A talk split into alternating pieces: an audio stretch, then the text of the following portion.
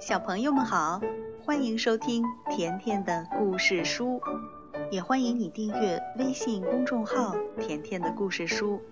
甜妈妈和甜甜每天都会给你讲一个好听的故事。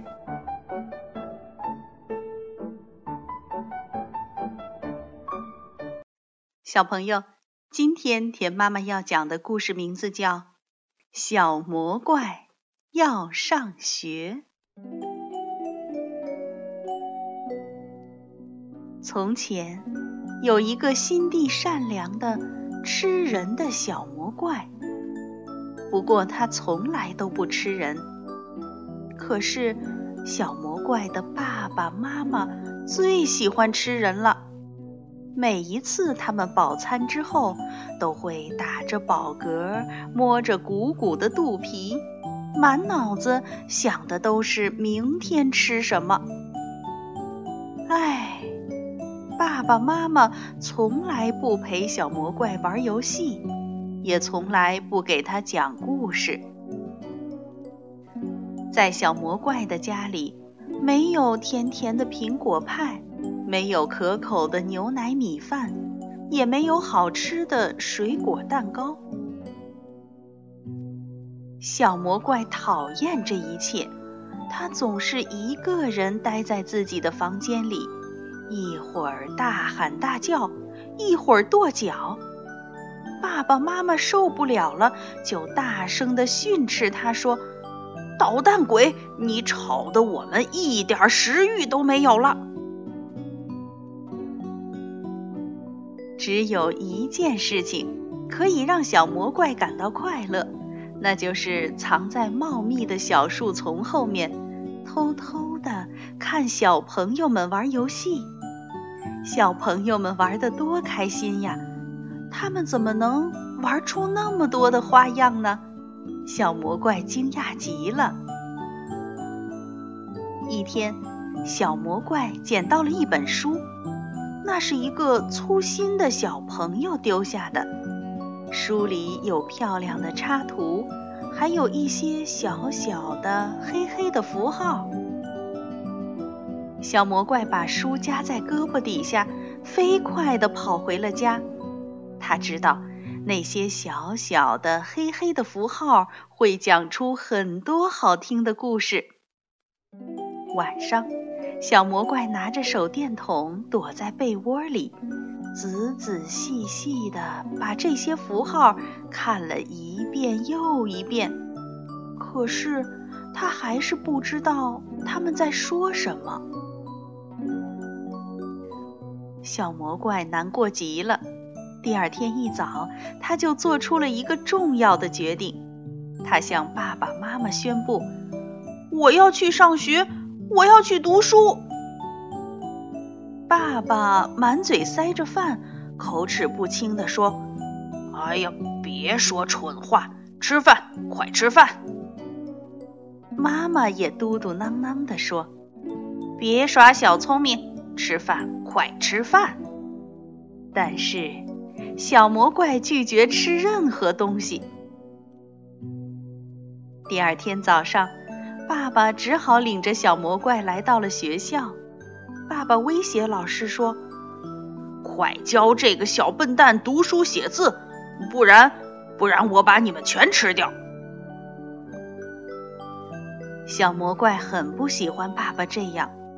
他走到教室的最后一排坐了下来，决心好好念书。小魔怪学习非常努力，很快他就会认字了。接着，他开始念一个一个的句子，最后他可以把整本书念下来了。他变得很快乐，不再大喊大叫，不再叹息，也不再跺脚取闹了。爸爸妈妈对这一切感到很奇怪。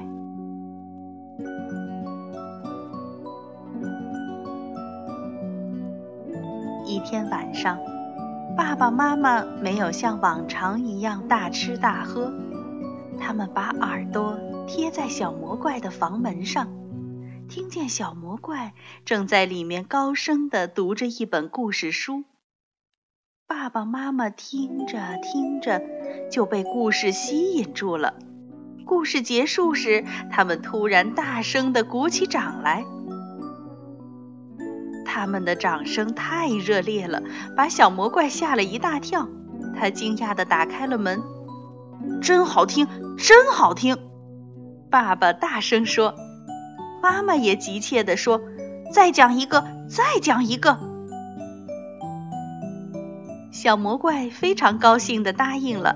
他接着又读了三个故事。后来，小魔怪觉得有些累了，站起来对爸爸妈妈说：“今天已经很晚了，明晚我再接着给你们讲吧。”接下来的晚上，小魔怪放学一回到家，还来不及放下书包，爸爸妈妈就拉着他的袖子，让他再讲一个故事。随着故事情节的起伏，他们一会儿大笑，一会儿哭泣，有时甚至害怕的浑身发抖。一天晚上。小魔怪给爸爸妈妈读了一本教大家怎样做出好吃的饭菜的书。当然了，书里可没有怎么煮小孩子的方法。从这天开始，小魔怪放学回到家里，迎接他的都是美味的苹果派、香甜的牛奶米饭，甚至还有让人口水直流的水果蛋糕。哈哈，小魔怪终于可以美美的吃个够了。每天，小魔怪都可以享受美味的饭菜，他觉得好幸福啊！他决定在他生日那天要邀请所有的小伙伴到家里来做客。不过，他忘记了。他的爸爸妈妈可都是爱吃人的大魔怪呀！当他为小朋友们开门的那一瞬间，他才忽然想起来。可是小朋友们都来了，小魔怪害怕极了。整个下午，小伙伴们都玩疯了。他们一起跳舞，一起唱歌，一起放声大笑，还一起打打闹闹。小伙伴们一个接一个的趴在小魔怪的耳边说：“你的爸爸妈妈可真和气。”小魔怪第一次发现，爸爸妈妈真的很可爱，甚至在他们笑的时候，也小心的把长长的牙齿藏起来。晚上，所有的小朋友都回家了。爸爸妈妈对小魔怪说：“这些小孩子多可爱呀！以后你随时都可以把他们带到家里来玩，我们绝对绝对不会伤害他们的。不过，你可不能再带其他人来了，因为我们认识了他们，就不忍心再吃他们了。一言为定。”小魔怪假装答应了爸爸妈妈的要求，可是小脑瓜里已经打定了主意，以后他要邀请地球上所有的小朋友都到家里来参加他的生日宴会。这样一来，爸爸妈妈就永远不会再吃小孩子了。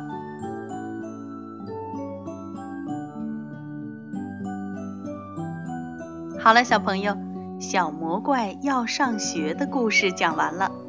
那田妈妈想问问你，在故事中，小魔怪的爸爸妈妈为什么会慢慢的和之前不一样了呢？好了，今天的故事讲完了，再见吧。